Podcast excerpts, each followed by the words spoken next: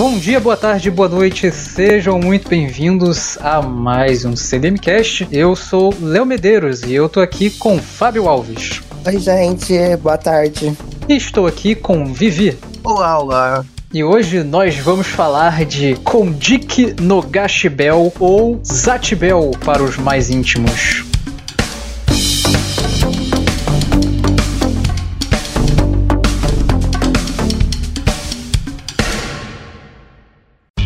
Passando aqui para te lembrar que você pode se tornar um apoiador do CDMcast a partir de cinco reais. Exatamente, e com esses cinco reais você consegue vários benefícios lá na nossa comunidade no Discord do CDM. Para isso, basta acessar apoia.se barra CDMcast.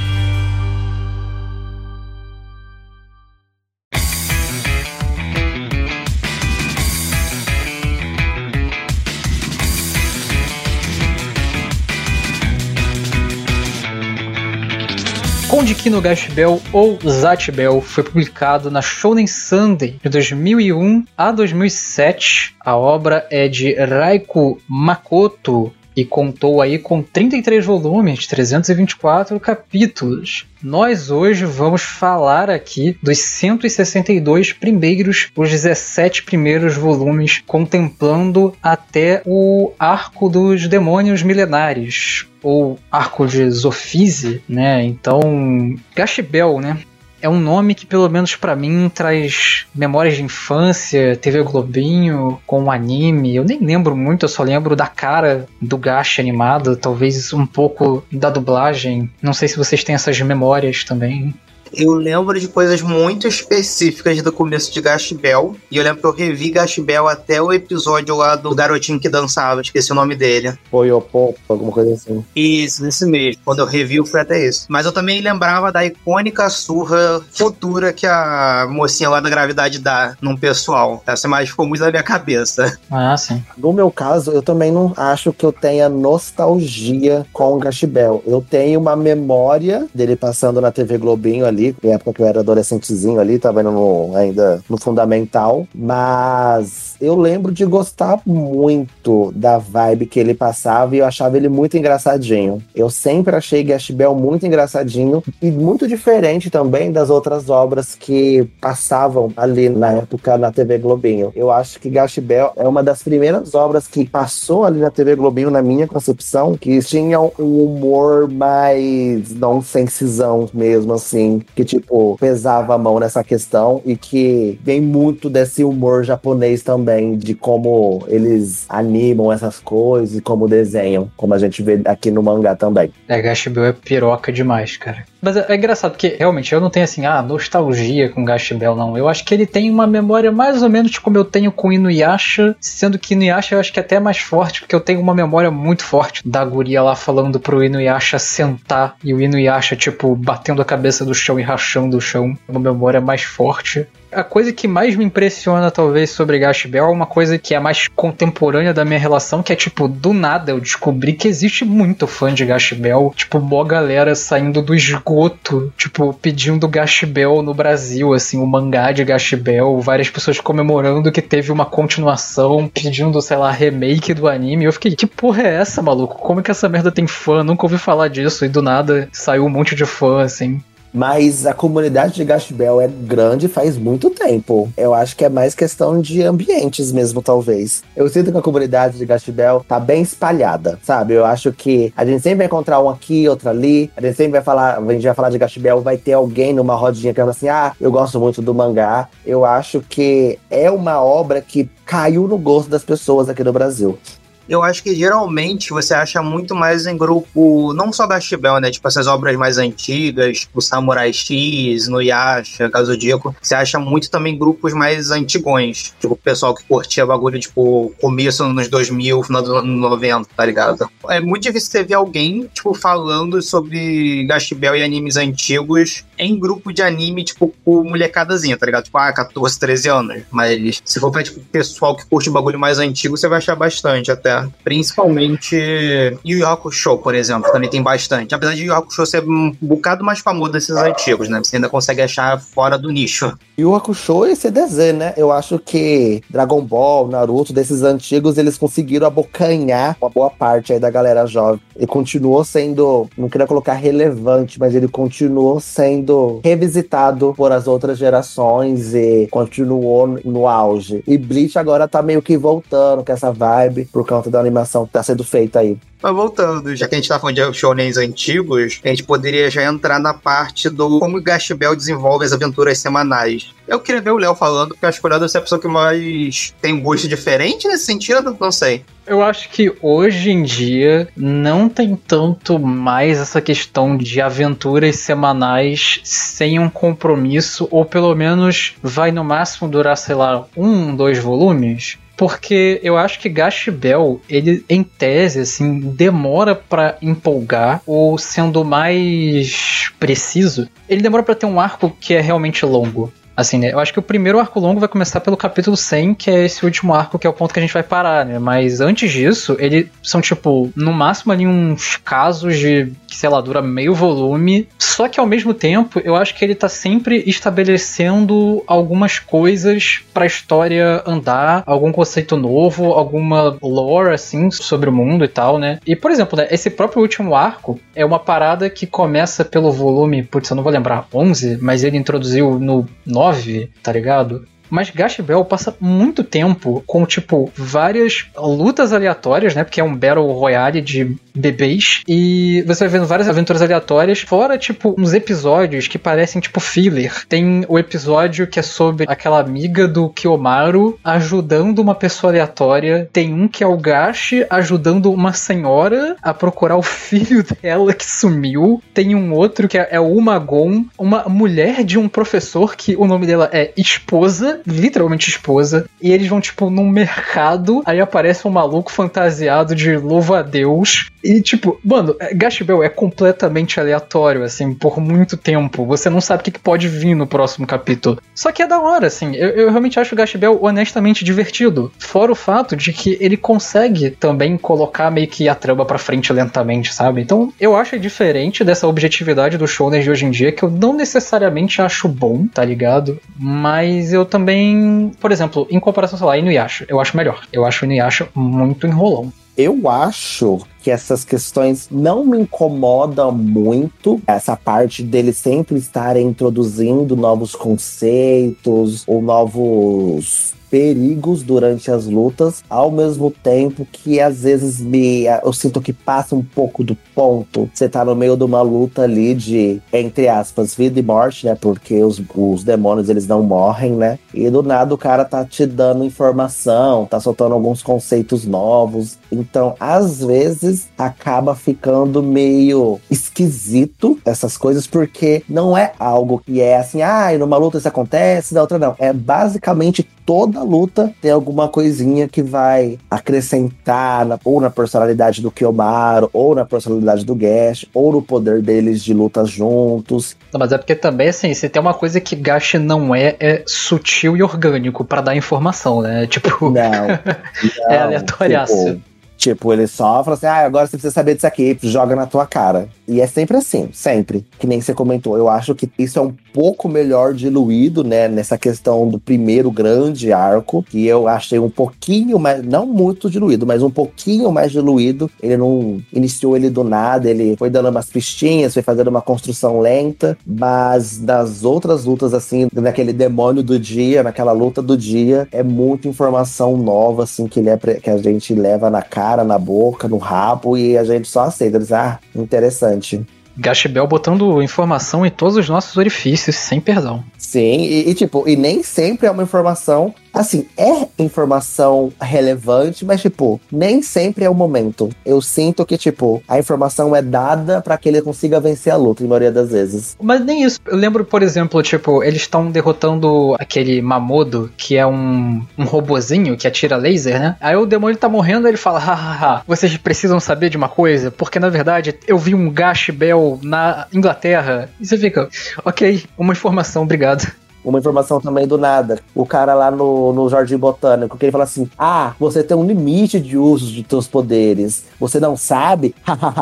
Eu sei. Tipo, velho, você vai dar informação assim de graça pro cara que você tá tentando matar, porra. Você nem é do bem, caralho. Eles precisavam introduzir alguns conceitos, né, pra a história fazer sentido, mas eu sentia que, tipo, a gente não tinha essa descoberta, esse estudo do Kyomaru, porque a história não é assim. A história não é de preparação para uma luta, a história não é de inteligência, a história não é. A história é de, tipo, quem solta o poder mais forte leva. E é isso.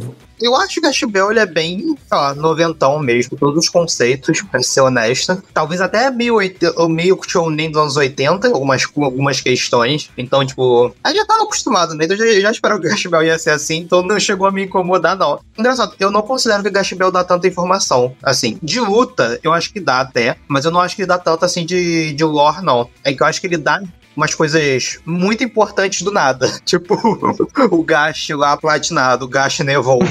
Sim. Mas isso que você falou, não sei se eu tô introduzindo isso muito cedo, né? Mas é realmente, talvez Gash Bell não dê tantas informações de lore numa luta, mas caralho, como o Gash Bell é descritivo. É quase Jojo às vezes. É tipo, nossa, mas é porque ele deu um chute. Ok, eu vi ele chutando no outro quadro. Eu sinto que esse daí é um Pokémon barra Digimon com criança. Sério. Tipo, em vez de botar bicho pra lutar, tá botando as crianças pra se matar. Fica assim, velho. Tá andando com a criança na rua. Ai, dá um murro nela, criança. E ninguém fala nada. As crianças no meio da rua tomando facada, tomando raio, sendo cortada lá, sendo mutilada. E ninguém fala nada. O povo vê as crianças apanhando e sai correndo. Eu fico, gente. E a proteção às crianças? Sabe a parte mais engraçada pra mim? É que isso aí me passa uma vibe muito Cavaleiro Zodíaco, porque, tipo, o personagem tá, tipo, no Japão, ele fala, hum, eu vou pra Arábia Saudita daqui a dois dias, vou pegar um ticket, tem o um corte do tempo, e a pessoa tá na Arábia Saudita. Eu gosto como no Gash Bell, todo mundo consegue viajar o mundo a qualquer momento e na velocidade que quiser, tá ligado? Tipo, olha só, dois dias depois. Aí a pessoa tá, tipo, saiu do Japão, tá, sei lá, no Brasil. Eu acho só sensacional. É muito. Eu ia falar anime antigo, mas isso também tem bastante em filme antigo estadunidense. Uma vibe assim, meio Kill Bill às vezes. Mas então, Vitor, você gosta do, do formato aí episódico, né? Você não tem problema com isso? É, eu gosto, tipo, aqui assim, acho que talvez seja mais que eu estou acostumado. Porque, por exemplo, eu gosto de Utena. E Utena repetiu coisa pra caralho. Mas, comparado a coisas dos anos 80 que eu já vi ou já tentei ver, Utena em 39 episódios foi rápido. Gash Bell, talvez seja porque o autor ele nunca se dá o trabalho de fazer algo muito grande até o, realmente o arco grande chegar. Eu sinto que, tipo, nunca me deu tempo de enjoar, tipo, de ficar estressado. Porque acho que tudo em Gastibu acaba muito rápido. Por exemplo, se fosse em outros mangás, tipo assim, ah, mangá de anos 90, precisamos ir pro Egito. Ia mostrar a pessoa comprando a passagem, a pessoa andando de cápsula, chegando no aeroporto. Os anos 90, talvez até mesmo pra distanciar do mangá, né? Eu não li tantos mangás dos anos 90, eu vi mais anime. Parece que as coisas do dia a dia eles têm que enrolar muito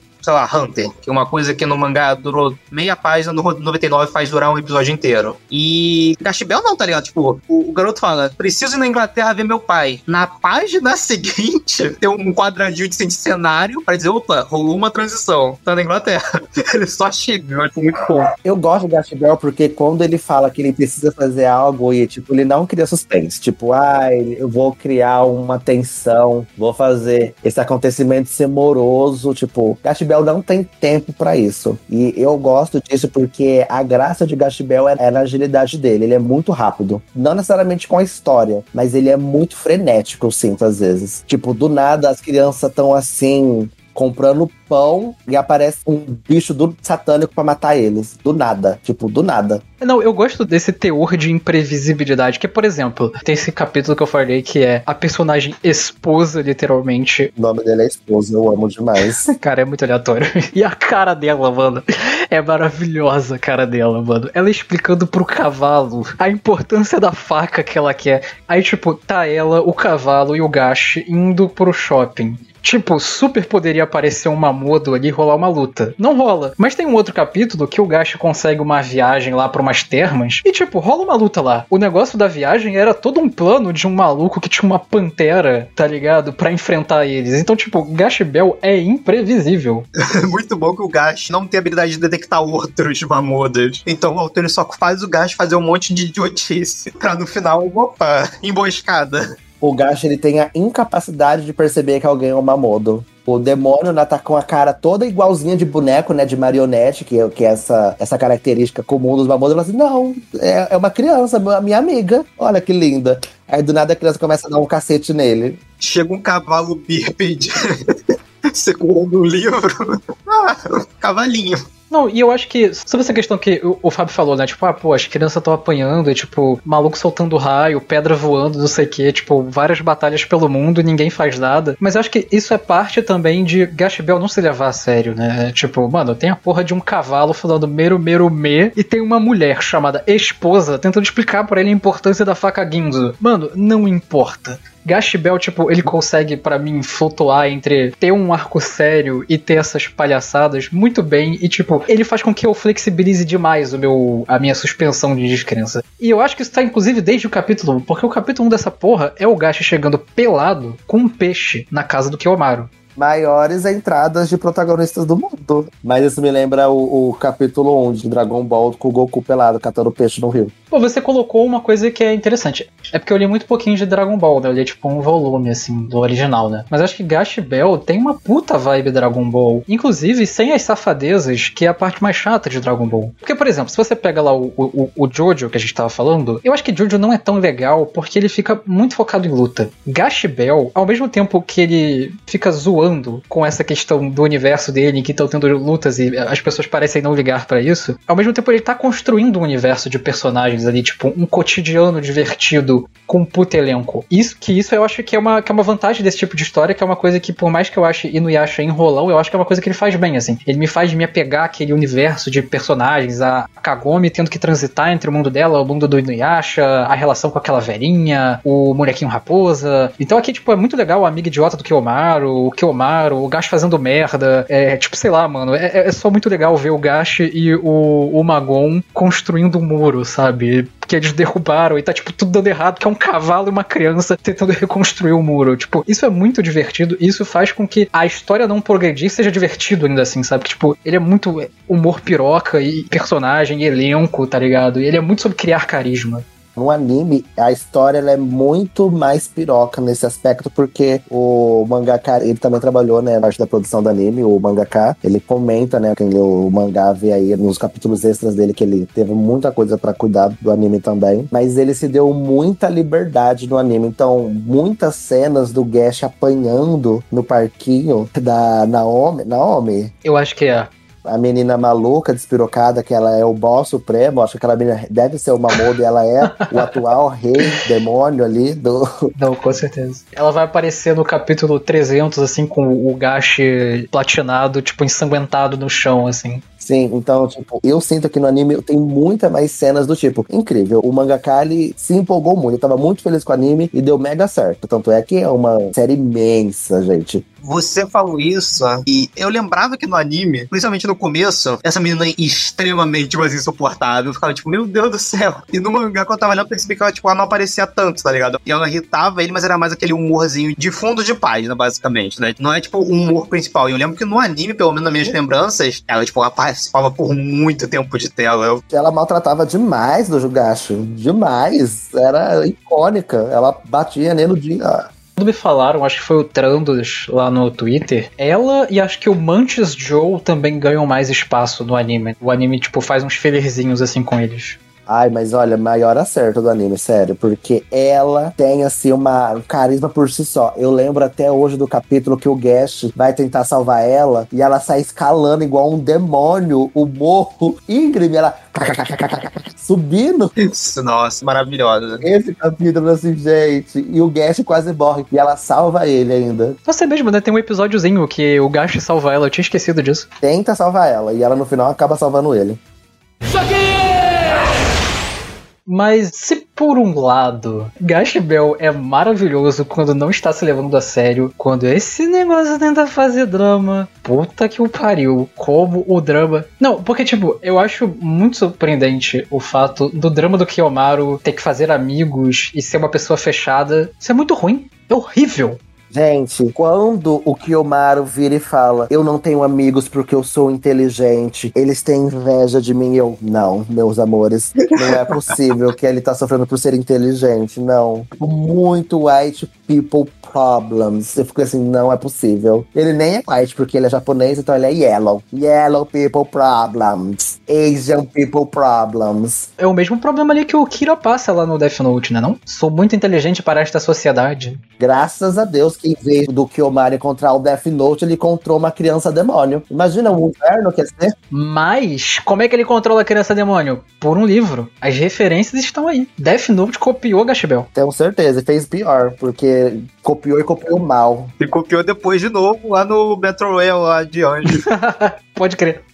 Sobre essa parte do drama aqui em Gashbel, é muito difícil, às vezes, a gente olhar para alguns quadros e algumas páginas, a gente fala assim, não é possível. Depois de uns, uns 30, 40 capítulos, a gente só espera. Assim, ai, o que que vai fazer eles ficar com vontade de lutar, sabe? Porque um grande ponto aqui é que o seu poder fica mais forte conforme seu espírito de luta. E sempre o espírito de luta do Kiyomaru e do Gashbel é esse senso de justiça. Mas é um senso de justiça tão raso, tão ralo, tão besta, às vezes, que eu falo assim, é umas coisas do tipo, o cara vira e fala assim, eu tô colocando meu Mamodo pra lutar porque ele matou três formigas hoje de manhã. Eu falo assim, "Ah, formigas? Você tá matando formigas? Aí ele solta um zaque forte, eu falo assim, porra, que besteira, uma besteira. E isso me incomoda muito, porque tem pouquíssimas vezes que o Gash não tem essa vontade de lutar contra os outros Mamodos. E eles acabam virando amigos e coisas do tipo. Mas eu acho que tem uma progressãozinha interessante também. Eu acho que o Gash talvez fique um tempo sendo muito bonzinho e tem uma hora que ele fala: Não, eu tenho que ser rei. É meio. Puta, olha esse. Olha, eu vou fazer uma comparação, mas vocês botem a mãozinha no coração, tá? É tipo Hawkenberg no arco atual de Hunter x Hunter, entendeu? Aí uma hora ele fala, não, mas eu tenho que ser rei, eu vou ser um rei bondoso, mas eu vou ser rei. E aí ele fala, não, agora eu vou lutar. Nem no dia que o Togashi acordou com caganeira muito ruinzinho, ele faria uma coisinha tão meia boca igual que essa motivação do Gash. E o ponto de virada dele é tão meia boca quanto. Ah, eu acho tão. É que, tipo, eu acho que ele também faz um contraponto a isso. Porque ele é muito, tipo, os vilões são mauzões e os heróis são muito bonzinhos. Mas a gente também já viu algumas áreas cinza ali, né? Tipo, tem o Apollo, tem o próprio Fogori, a Megumi, né? Que, que é a galera ali que anda com ele. Até a Sherry e o Brago, né? Estão um pouco ali numa área cinza. E, tipo, como ele também Eu acho que o desse daí, só o Sherry Brago que tá numa área cinza. Exatamente, só os dois estão na área cinza. Não, eu queria falar, como é um Battle Royale, mesmo o Foguri e a Megumi, ah, sendo do bem, e o professor Cheirada lá também, eles enfrentar uma hora, né? Então, tipo assim, é só uma questão de, tipo, nem todo adversário é do mal. É isso que eu tô querendo dizer, entendeu? Mas isso não é questão de área cinza. É, não, é, é. Eu acho que eu, a gente entende o ponto, mas eu acho que é o que nem o Vivi falou. A área cinza, cinza mesmo, é o Brago e a Sherry. E eu ainda queria falar rapidamente, que eu acho que vale ser mencionado mais tempo aqui, os dois, mas de longe, a construção dos dois é a melhor em Gashbang. De longe. É uma construção de um personagem. Sério, meio que o Mario e o Gash tem uma construção de personagem que nem os dois. Porque os dois não têm construção de personagem, o que o Mario e o Gash.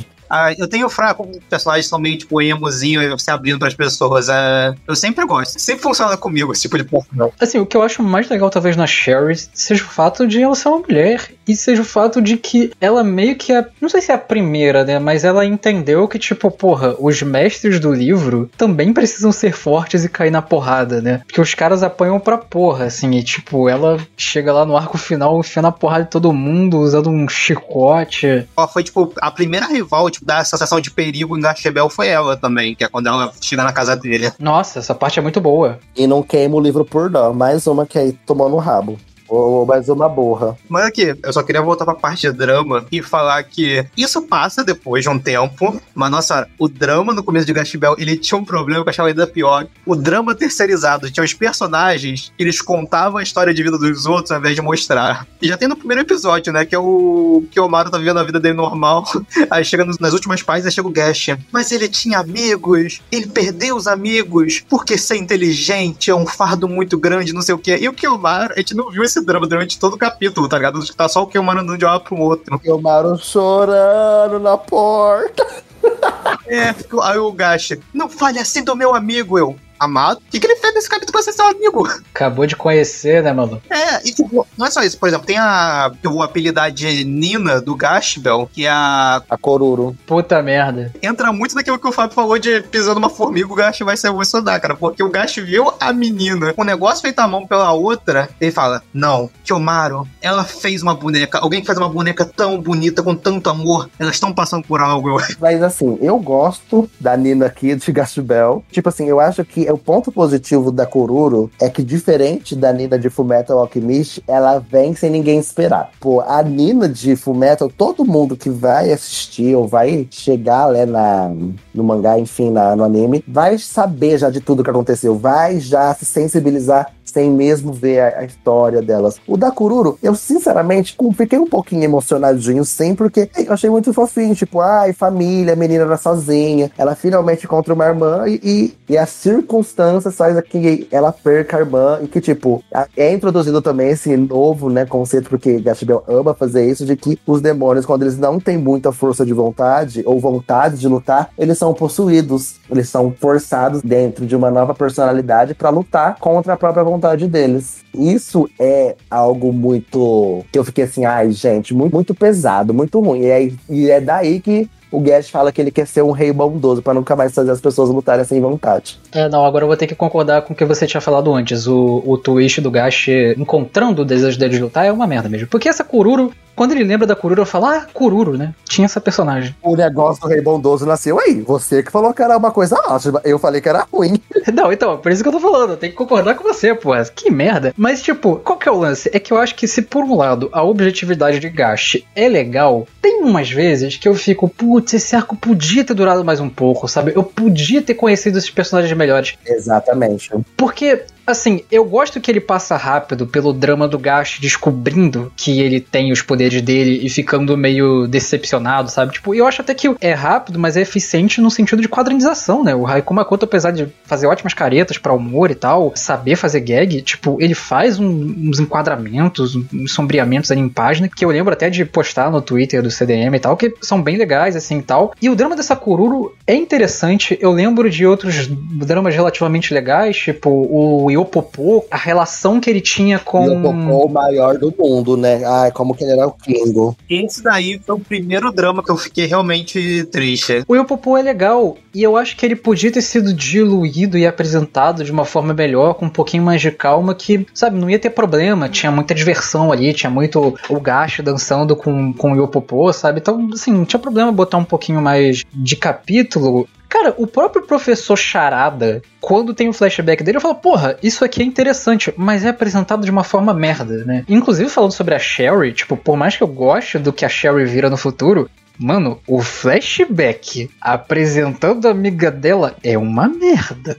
É o pior tipo de flashback, meu Deus. Fiquei até surpreso que a Zofise era o Lorde no final das contas e isso acaba virando uma coisa maior, assim, dentro do, do, do plot e tal. Mas é isso, eu acho que às vezes Gash podia dar um pouquinho mais de espaço para as coisas, mas ele também faz uns dramas ruins, aí você fica meio com medo de dizer, talvez se o Raikou Makoto aumentasse a coisa também não fosse ficar ruim, né? Eu ia dizer que eu acho que isso era pior no começo e depois eu acho que deu uma melhorada, pelo menos não me incomodou tanto. No começo, tinha uma questão que é, tinha vinha o drama às vezes, mas o drama tinha que acabar em um capítulo. Às vezes, quando sei lá, a luta contra o demônio durava dois ou três, funcionava melhor. Mas quando a luta tinha que acabar em um capítulo lá no começo, aí tinha que apresentar o drama e condensado em um capítulo, tipo, opa, começou, terminou. E aí vem aquele discurso motivacional de eu tenho que ser um rei bondoso. Não funcionava nem um pouco, mas nem um pouco mesmo. Depois, às vezes eu paro e penso que Gash Bell parece coisa dos anos 90, às vezes eu penso que parece coisa dos anos 80, porque é o tipo de breguice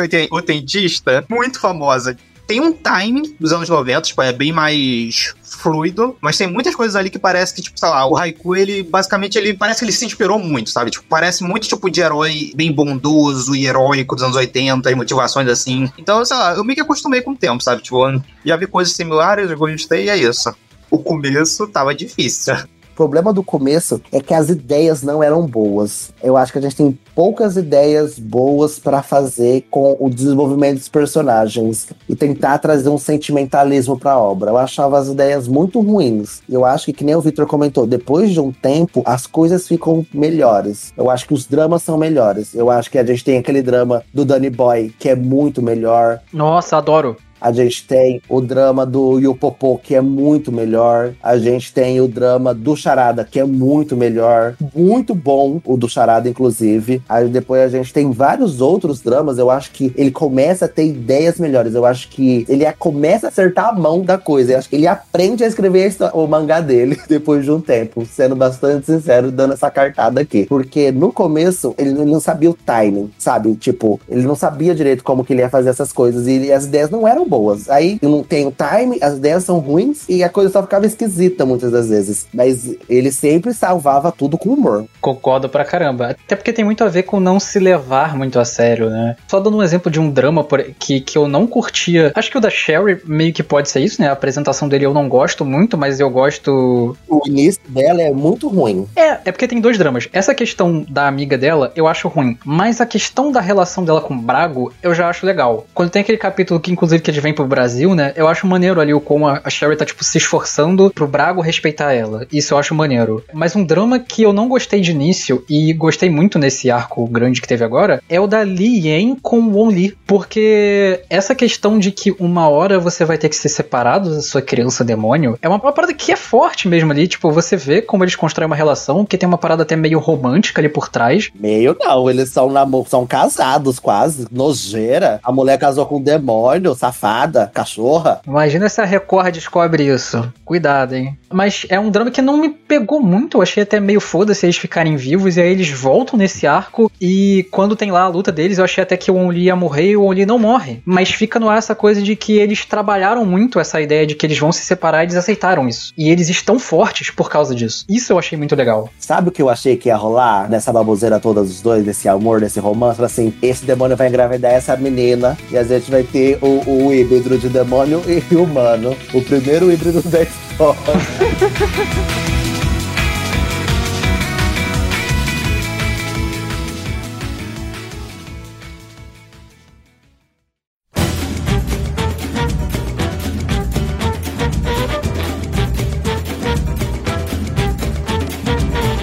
O que eu acho estranho do drama do Kiyomaru ser ruim é que é um drama tão fácil de ser bom dentro do Gash Bell é, porque é sobre fazer amigos, sabe? Então, tipo, você podia fazer um personagem que era fechado no começo e que se abria ao longo do tempo. Gash Bell simplesmente exclui a parte legal do Kiyomaru e bota essa parte ali. Me lembra muito o que o Kubo fez com o Shed, que, tipo, o Shed fala, verbaliza, num flashback, explicando quem é o Shed, que antes ele era uma pessoa arrogante. Mas a gente não vê o Shed sendo arrogante. E aqui é a mesma coisa, tipo, a gente não vê o Kiyomaru sendo um puta arrogante, um puta moleque fechado, um puta moleque triste, não sei o que. A gente só vê umas expansões aleatórias disso no capítulo 1, e depois o, o Kiyomaru já tá super bondoso, não sei o que, com amigos. E ele vai fazendo um bando de amigos e tal, mas a gente não vê isso. Inclusive a história tenta forçar isso com aqueles carinhas lá da escola dele, né? Que, tipo, são muito bem-vindos. Quando eles aparecem é muito engraçado. Mas, como trabalho de personagem, de relação, eles são uma merda. Não faz sentido. Então, é muito estranho pra mim que isso seja ruim, assim. Acho que o Raikou Makoto errou a mão. Eu vou ser bem honesto. Esses amigos dele, eu acho que sempre foi desde a ideia do autor falar: não, ele vai ter esse grupo de amigos. Eles parecem muito tipo, sei lá, a turminha de amigos do Ichigo e Bleach, por exemplo. De qualquer anime escolar, né? Que tipo, sempre vai ter um grupinho de amigos estranhos. Mas aí o autor pensou: putz, né? Ele fazer um protagonista depressivo, antissocial. Um drama do episódio tá ótimo. Olha esse drama e inicia as amizades logo no capítulo seguinte. Eu acho tão esquisito esse drama do Kiyomaru não conseguir fazer amigo e logo em seguida ele tá fazendo trilhões de amigos em uma rapidez e facilidade imensa. Assim, ai, gente, que drama besta. E eu acho que o que mais me deixa irritado, sempre quando tem esses tipos de dramas que são muito ruins, é porque a gente sempre tem a retomada daquele argumento, né, muito ruim de que o guest vira e fala assim: ah, mas o seu rosto tá até diferente, olha que feição diferente que você tá. Ai, quando ele fala esse negócio para justificar uma baboseira, uma coisa que não tem fundamento tão grande, porque ele só precisa se justificar com isso, eu falo assim, ai, tá bom. Guest, a maior ferramenta de psicologia e de socialização que existe. Se tacasse um guest no mundo de Naruto, não ia ter criança triste mais. O tanto que o Gaara e o Naruto ia fazer amizade já no primeiro capítulo. Olha aí a solução para tudo nesse universo. Inclusive, se vocês pararem para pensar, Gash Bell foi o primeiro Somari Tomori, o primeiro o primeiro Tatenoyo. Nossa, o Léo, ele tá fazendo umas comparações hoje. A, prime a primeira de pessoas frias com crianças que vão ajudar elas a se soltarem. Olha aí, Gashbel revolucionário. Tira a parte do Tatenoyo, por favor, André. Mas. Vamos lá, então. Chega lá o Gashi peladinho. A gente tem ali uns episódios só de umas coisas acontecendo, tipo o Gashi e Kiyomaru cuidando de bandidos. Mas chega a hora que eles vão descobrir que é, na verdade, um Battle Royale de criança demônio. Rinha de criança, né? Legal a ideia? Vocês acham maneira?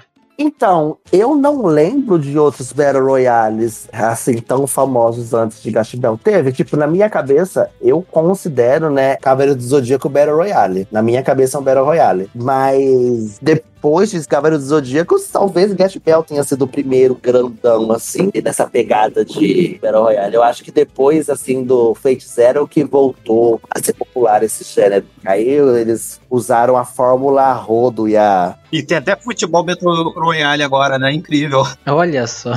é, agora qualquer coisa é Battle Royale. Mas eu, eu, eu gostei. Eu acho que, assim, me levando para aquela época, eu achei muito legal nessa esse aspecto aspecto de Gash Bell. Acho interessante, tipo, tem duas coisas que eu não gosto tanto em Battle Royale hoje em dia. A primeira é a seriedade, muitas vezes. Battle Royale, tipo, tem que ser muito dark, violento, tripas. E Gash Bell, tipo, é totalmente suave nessa questão. E eu acho, tipo assim, no caso do Gash Bell, ele, esse andamento lento e episódico, eu acho que ele apenas, sei lá, ele apenas serve pra esse tipo de história. Essa é a realidade, tipo, é muito gostosinho. Antes de começar esse podcast, eu lembro que eu tinha alguns outros Battle Royale, só que eu não tô lembrando agora, eu esqueci, saiu da minha mente.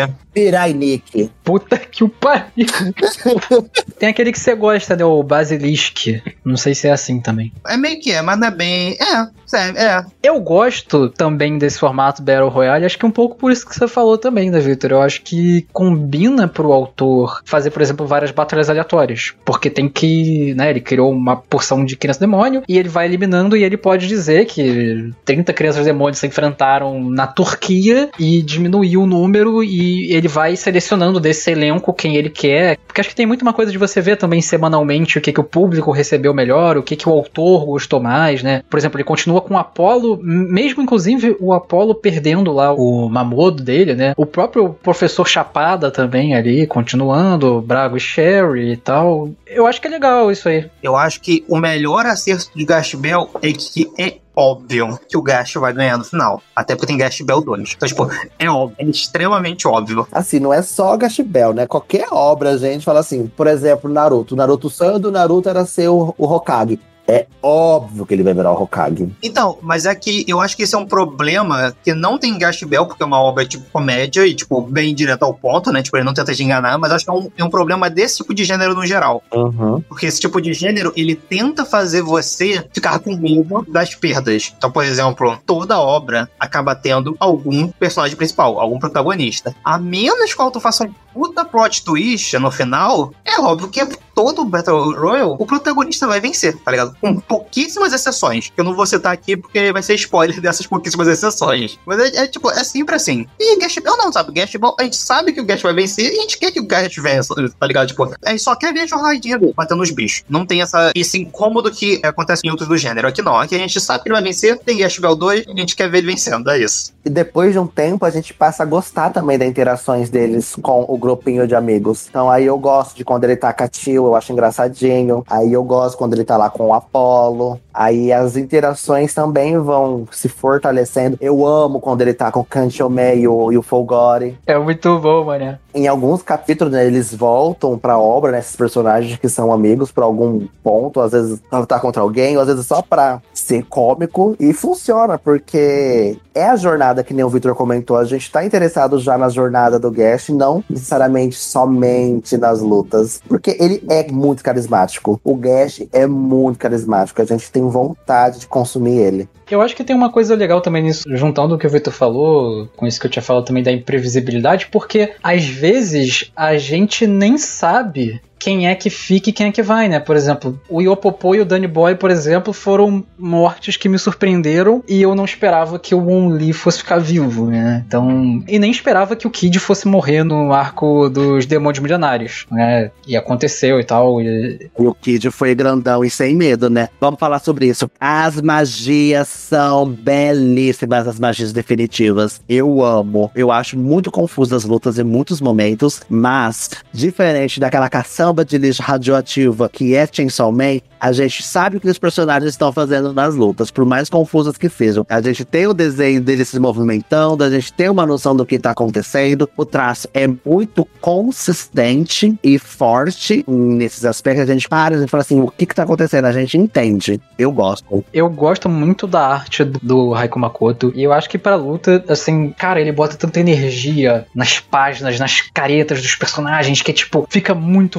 foda, fica muito épico. E ele desenha, tipo, caralho, quando ele desenha o Baou Zakeruga, que é aquele dragãozão, assim, tipo, quando ele desenha, sei lá, o Kiyomaru e o Gashi se movimentando. Isso era uma coisa que eu me perguntava muito, porque, tipo, tem um bicho que tem um poder especial e tem um cara aleatório ali. Como é que ele vai fazer isso ser dinâmico? Como é que ele, como é que ele vai fazer essa dinâmica, né? E acho que ele constrói isso legal. Então acho que ele tem muitos momentos maneiros. Eu acho que se a gente for falar de luta também, os poderes podem ser relativamente simples, mas acho que ele faz uma coisa que eu sinto muita falta em Bleach, já falei aqui também, tanto nos podcasts de Bleach quanto em outros, que é a luta em grupo. Ele faz estratégias legais, seja nas lutas um contra um, inclusive, ou seja nas lutas em grupo. Só que eu acho que às vezes ele é um pouco confuso, como você falou, e por às vezes fazer muitos poderes repetitivos, que são só raios, e porque às vezes fica confuso mesmo, e ele precisa que os personagens verbalizem o que foi feito, ou qual a intenção do que foi feito. E às vezes eu acho que isso polui página, isso polui a leitura, isso fica um pouquinho cansativo. Eu acho que o poder que mais me incomoda não é nem raio, é aquele poder que é bastante no começo do Gash inclusive, continua tendo depois, né, mas que é um poder que ele está com umas bolotas, com umas linhas de ação, que eu não sei se são pedras ou se são bolotas de aço, que eu acho que tem até pelo menos uns 10 demônios nos primeiros 100 capítulos de Gash que tem esse mesmo poder, tá ligado? Pior que tem mesmo. O Léo mencionou Bleach, mas eu não mencionaria luta em grupo. Eu ia mencionar que eu gosto que Gash tem lutas simples. Eu não lembro se foi em Bleach ou se foi em outro podcast, dizer, eu não participei de Bleach, né, no caso, mas reclamando de Bleach em algum podcast. Uma coisa, assim, que eu sinto um bocado de falta é, tipo, estratégia simples, tá ligado? Tipo, você fazer um poderzinho lá e a pessoa fazer, poxa, como é que eu posso usar o ambiente pra usar esse poder? Como é que eu posso fazer, tipo, utilizar direção, utilizar física, utilizar, tipo, tô sendo movimentado, tacar, tipo, num ângulo diferente. E eu sinto falta de Shounen fazendo isso, sabe? Eu sinto falta de, tipo, um bagulhozinho que, tipo, sei lá, eu acho que isso deveria ser o básico e muitas vezes não é mais o básico hoje em dia. Ao invés disso, tipo, tem uma tendência a complexificar, né? Tipo, não, vamos fazer um bagulho extremamente complexo, que muitas vezes não é bem feito, porque o autor não tem capacidade. E aí fica tipo, ah, Boku no Hero fazia muito isso ali, acho que até a, a terceira temporada, e eu sempre gostava desses momentos. Eu acho que você tem razão, acho que Gash Bell faz muito isso, assim. Eu adoro as lutas que tem a Shio, né? Porque ela tem vários tipos de escudo ali, ela, você consegue fazer várias estratégias e tal. É, Eu amo o design das habilidades dela. Sim. E tem uma coisa que eu percebo que é, às vezes eu paro e penso que o autor de Gash Bell gosta de RPG, porque tem umas coisas ali que parecem muito história de RPG, só que bem feito. Aí, tipo, parece muito personagem tipo suporte, tá ligado? De um RPGzinho, de um MOBA, que é tipo, personagem suporte, você só usa magia, tipo, magia defensiva, ou que cura o inimigo, então pra não ficar muito roubado, só não tenha muito ataque forte. Então, sei lá, a Tio é aquele tipo de personagem que, sei lá, a Sakura e Naruto poderia ter sido, ou qualquer personagem feminina que vira suporte anime pra ser salva, tá ligado? Eu acho que ela, diferente da maioria dos animes, ela de fato é útil e tem um papel importante, tá ligado? Nas estratégias. Eu acho isso muito foda. E eu gosto que, tipo, apesar das limitações impostas que elas sabem que elas têm, a Tio e a Megumi, elas encontraram uma magia capaz de fazer com que elas lutassem também, que é aquela magia grandona do escudo delas lá, que ela prende o povo lá e quando ele solta a magia, a magia reflete neles é muito legal, então, como o mangaka ele cria soluções para problemas que existiam algumas vezes assim. Tudo bem que ele sempre é uma nova magia e coisa do tipo, mas eu acho muito interessante isso, eu acho muito legal. E a Tio e a Megumi, que nem o, o Victor falou, geralmente a gente tem esse problema de personagens femininas em mangá, né? Em shonen, terem sempre suportes e coisas do tipo. Mas a questão aqui é quando o suporte funciona quando o suporte é bom, sabe? Eles falam assim, cara, um suporte bom às vezes é muito melhor do que um ataque muito bom. É, às vezes é o que vai te carregar pra frente. E a gente vê a importância delas e o quão fodas elas são ali nesse último arco também dos Demônios Milenares, que elas salvam a galera inúmeras vezes. Elas salvam todo mundo de morrer ali umas 10 vezes. É bem legal, assim. Cara, tô lembrando aqui de umas estratégias que esse autor fez, né? Eu acho, por exemplo, tem aquele poder do Gash, que ele usa raramente, né? Aliás, caralho, é tipo um poder magnético, né? Só que ele precisa transforma o povo em ema. Isso, só que ele precisa de um lugar de aço, né? Então, tipo, isso é uma maneira legal de usar o ambiente. Tem umas outras paradas legais, tipo, sei lá, usar o Zakeruga pra, sei lá, no chão pro Gash subir, sei lá, ou eles conseguirem desviar. Tem, tem uma parada dessa que eles fazem numa luta nesse arco maior que tem agora, né? Que eles usam o Zakeruga e, tipo, o Gash consegue fazer eles se mexerem porque eles estão presos lá e tal. Tem a luta do, do cara da Pantera, né? Isso é uma coisa que, aliás, eu tenho que elogiar sobre a questão do Kiyomaru ser inteligente. Porque eu acho que o autor usa isso bem. Ele não faz isso ser muito exagerado e tem usos legais, né? Essa luta, por exemplo, o Kiyomaru, ele usa uma fruta para tipo, disfarçar o cheiro deles. Tipo, eu acho da hora, assim, né? Ele usa uns conhecimentos físicos lá que eu fico igual Nazaré, né? Quando o Kiyomaru fala bagulho de física sério, eu não entendo porra nenhuma. Só aceito. Mas eu acho bem legal, assim eu gosto do que o Mario ser inteligente, porque apesar dele ser inteligente, ele não é implacável. Ele não é implacável. Muitas das vezes, mesmo ele sendo muito inteligente, ele ainda depende da força do Gash. E isso se complementa muito bem. E faz sentido. Não adianta ser só ser inteligente ser fraco. E ele sabe disso, e o Gash sabe disso. Então eles sempre buscam, além da inteligência, serem fortes. A gente já tá falando um pouco já desse arco maior, né, de demônios milenares, mas eu gosto como ali na parte final, né, que eles estão, que é o arco de invasão ao, às ruínas, o Kiyomaru vira uma espécie de estrategista do grupo, né, e o grupo passa a confiar nele nesse sentido. Ele dá instruções pra galera vencer as lutas, e funciona muito bem, né, e, porque no final das contas, enfim, Kiyomaru e Gashi são os protagonistas principais. Então é um jeito do autor ali, acho que tem essa coisa do RPG que o Vitor falou, tipo, o autor divide muito bem as funções de cada um, e essa é a função do Kiyomaru, ao mesmo tempo que ele também tem uma função de lutar diretamente, e porque ele é o protagonista. Então acho que isso é muito bem feitinho e dá uma surra e muito show de batalha aí, cara. Sim. Vamos falar do arco então? Isso aqui! Eu acho que é um arco muito bom. É um arco que ele consegue surpreendentemente trazer essa sensação de perigo num mangá de humor. E a parte final desse arco, né, apesar de ter uma estrutura muito simples, que é tipo a estrutura lá de casas do, do Cavaleiro do Zodíaco, é bastante divertido. E também tem boas lutas. Então, é isso. Eu só acho que a minha maior crítica talvez seja que a luta final é ruim. Tipo, a luta final final. Contra o bicho, o bicho gigante ou contra a Sofise? Você não gosta contra a Sofise? Eu não gosto. A luta que eu não gosto é do bichão gigante. Chegou chegou um ponto onde eu tava, meu Deus do céu, alguém acaba com essa merda. Ah, é, ela é meio morosa, né? Engraçado, eu acho o começo dela uma merda, porque eu acho que simplesmente não funciona esse negócio de esse demônio é muito forte. Tipo, ele fala isso e aquela menina lá, a Leila, ela pega o bicho pelo braço e taca o bicho no chão com a própria força física. E eu fiquei, porra, esse é o bicho mais forte do bagulho, tá ligado? Icônica demais, ela é uma da maioral. Eu gosto do começo pelo simples motivo de que ele tem um Nunchaku. Eu acho muito foda quando ele balançou aquele bagulho lutando. E, tipo, tem umas cenas de porrada muito da hora dele ali. Antes, eu tinha aquela sensação. Tudo bem lá, que eles se recuperam e tal. Mas eu não estava mais comprando a ideia de que eles estavam tão cansados, sabe? Tem um momento ali lá que eles foram lutando eu tava, pelo amor de Deus, vocês vão continuar caindo na porrada por quanto tempo? Aquela menina ela já tinha criado uns 30 mil escudos. Ela tava fazendo mais. Tipo, tudo bem, entendi e tal, mas sei lá, eu apenas não acho que funcionou ter uma luta tão gigante assim, Gash Bell na real, vou ser bem honesto. Pra mim, tudo que veio depois daquela cena icônica da Cherry do Bargo espancando um monte de demônios não superou aquele momento. Aquilo dali, pra mim, foi o ápice de Gash Bell, quando ele ficou muito bom. Mas por outro lado, eu acho que essa luta contra o monstrão, ela fica boa depois, ela fica legal. Ô, oh, mano. Tem uma parte muito boa, que é quando vem o sapo e a Paty, e o sapo vai, vai usar as magias dele, e o cara não consegue usar as magias porque é um velho e tá sem dentadura. Ele, ele apresenta o drama do velho com o sapo, e o velho fala: A minha dentadura sempre esteve aqui. Eu só queria que você tomasse a decisão correta. Mano, eu não tanco isso nadinha, assim.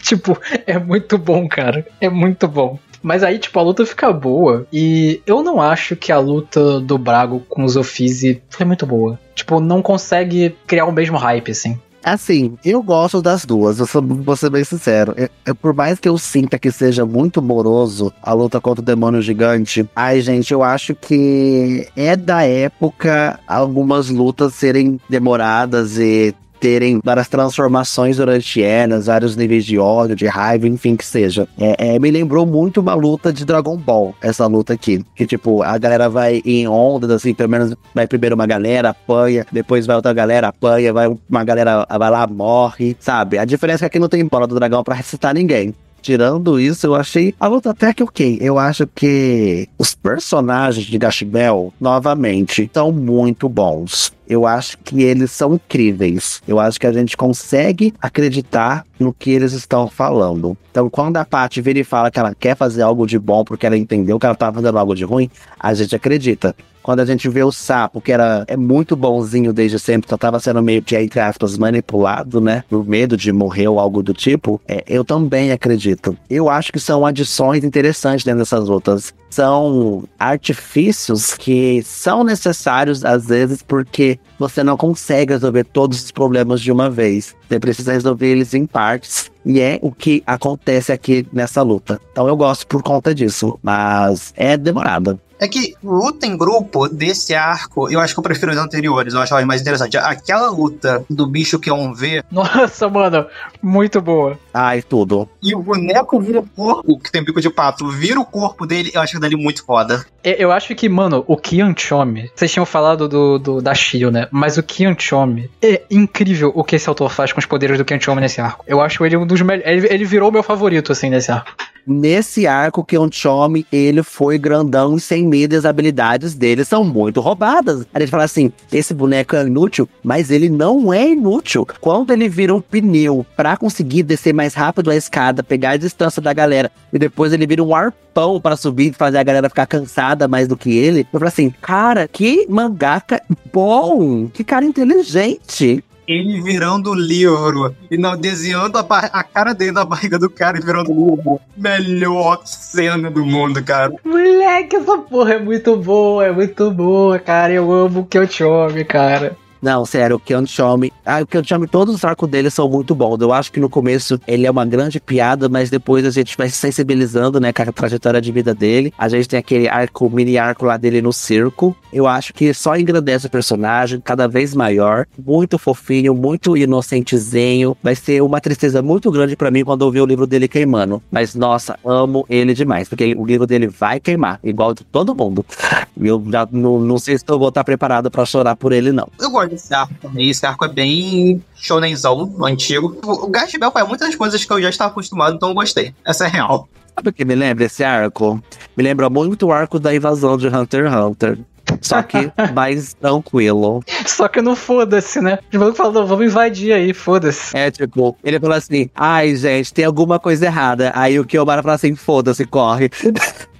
Mano, os caras chegam na porta do castelo assim, não, então, temos que fazer silêncio. Aí as crianças, ah, porque eu não sei quem enfiou o meu cu, não sei quem, não sei quem. Cala a boca, porra. Aí cada criança começa a gritar mais alto do que a outra. Cara, sensacional. Tipo, é isso que eu amo. O Gash Bell não se leva a sério e, e é maravilhoso. E a gente nem falou do melhor personagem introduzido nesse arco, com o melhor nome já feito na face da Terra, que é o Kafka Sambinka. O cara que não é estúpido, é bacana. Inclusive, a luta do Umagon eu acho que é a minha favorita do mangá inteiro. É essa luta que é é apresentada do Kafka e, ele, e o Magon luta contra a galera pra salvar o Zet e todo mundo lá. Ah, pode crer, pode crer. É bem legal. Eu acho que é contra o cara das estrelas, não é alguma coisa assim? Não lembro direito. A primeira luta dele é contra aquele carinha lá que a menininha do Baku da Sailor Moon tá pedindo pra eles fugirem. Isso, isso mesmo. Aí depois que tem a luta com o cara da estrela. Pode crer, pode crer. Mas muito bom. As habilidades do Magol muito legais.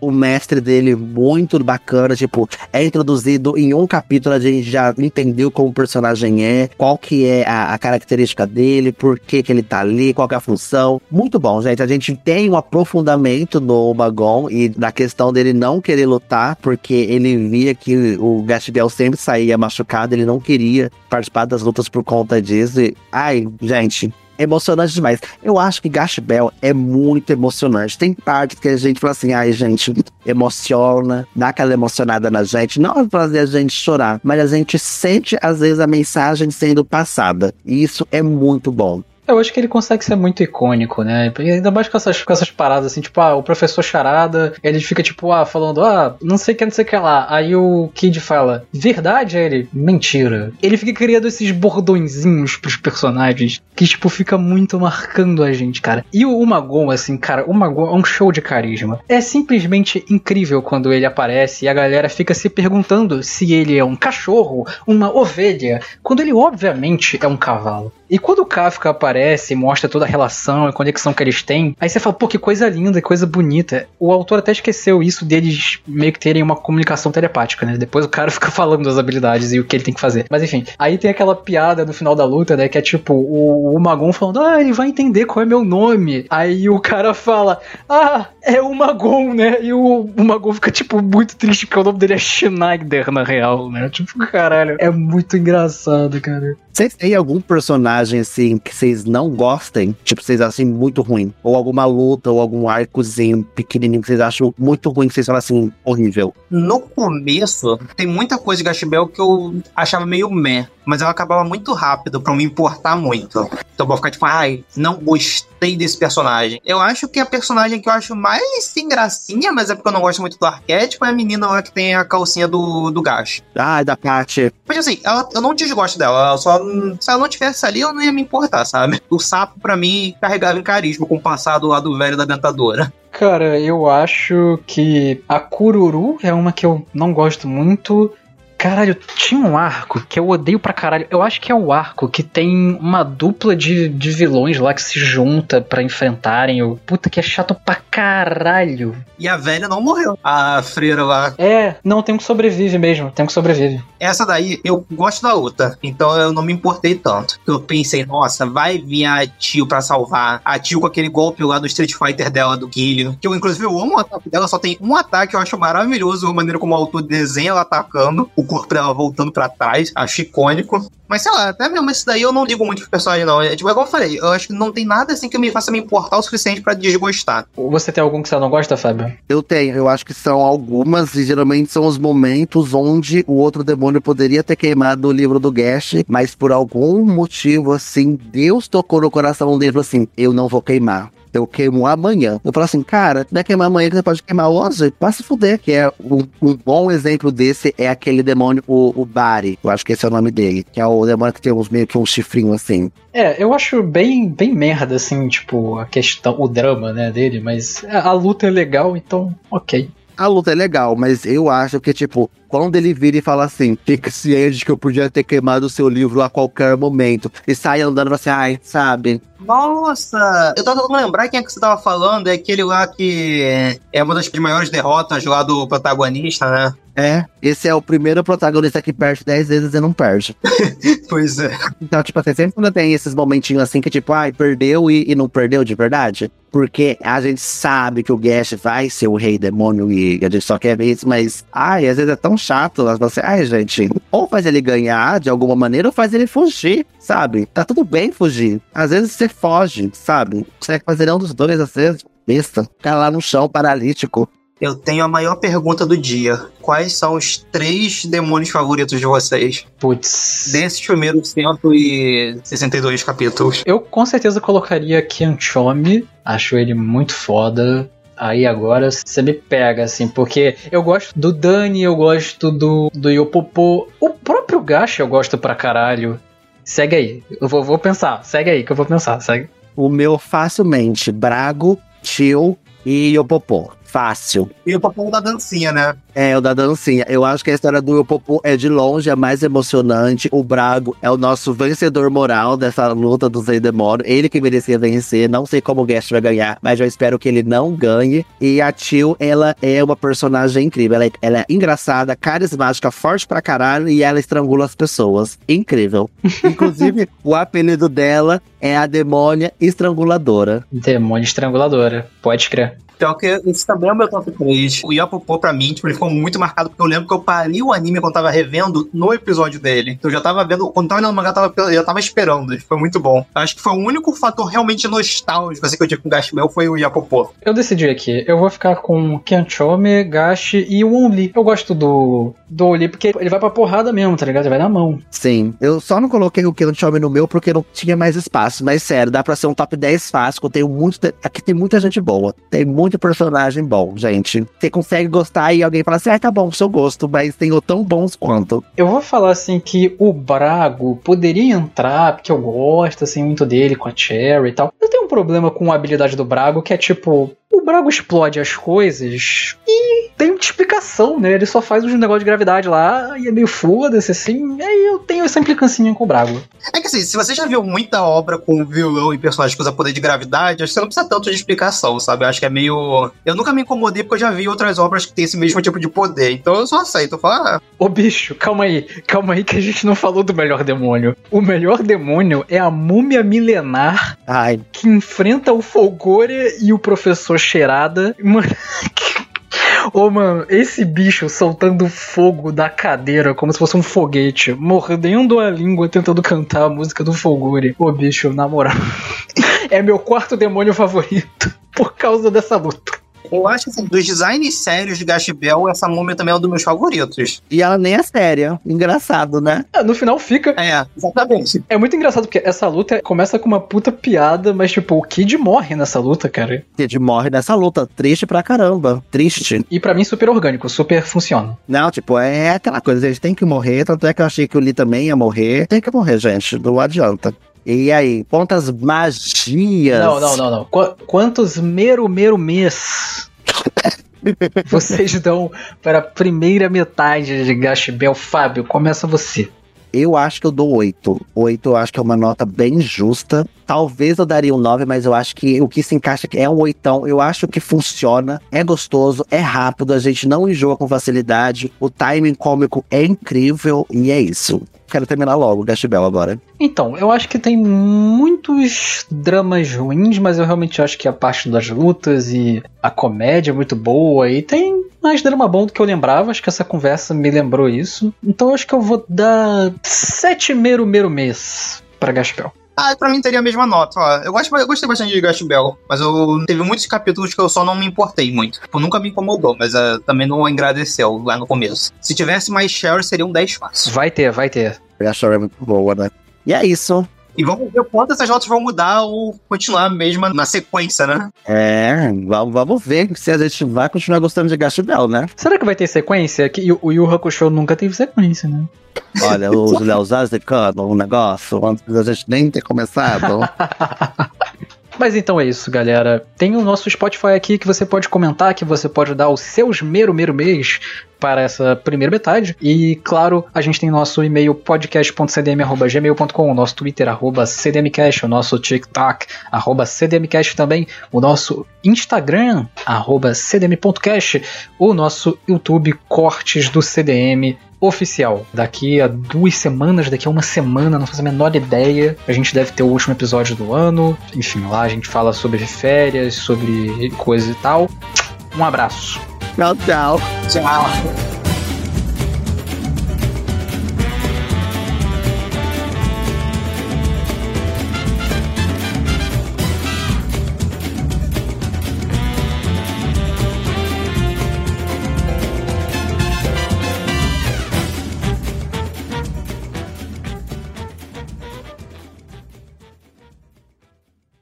Rapaziada, deixa eu colocar uma coisa aqui pra vocês, né? Todo mundo ali é filho do mesmo pai. É todo mundo filho do rei demônio, buscando ali o trono, certo?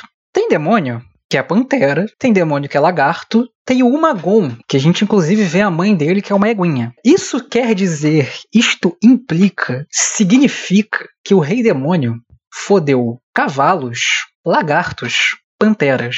É. O que, que a gente faz com essa informação? Não, você tirou isso? Não. Mas todo mundo ali é filho do rei demônio, certo? Ele teve que comer alguém. Lógico que não. Então, no mundo dos demônios, então, tem cavalinhos bípedes que fodem e podem brigar pelo. Menino, mostra o pai do Magon, como que ele é filho do rei demônio? Então, mas eu tinha entendido que era todo mundo filho. Que era um Battle Royale de filhos. Para de ser louco. Da onde você tirou isso? Ah, não sabia. Eu tinha entendido. Eu entendi errado então, família. Desculpa. Meu Deus, não, imagina. Não. Pô, desculpa, galera. Achei que o rei demônio tinha fudido um cavalo. Chega.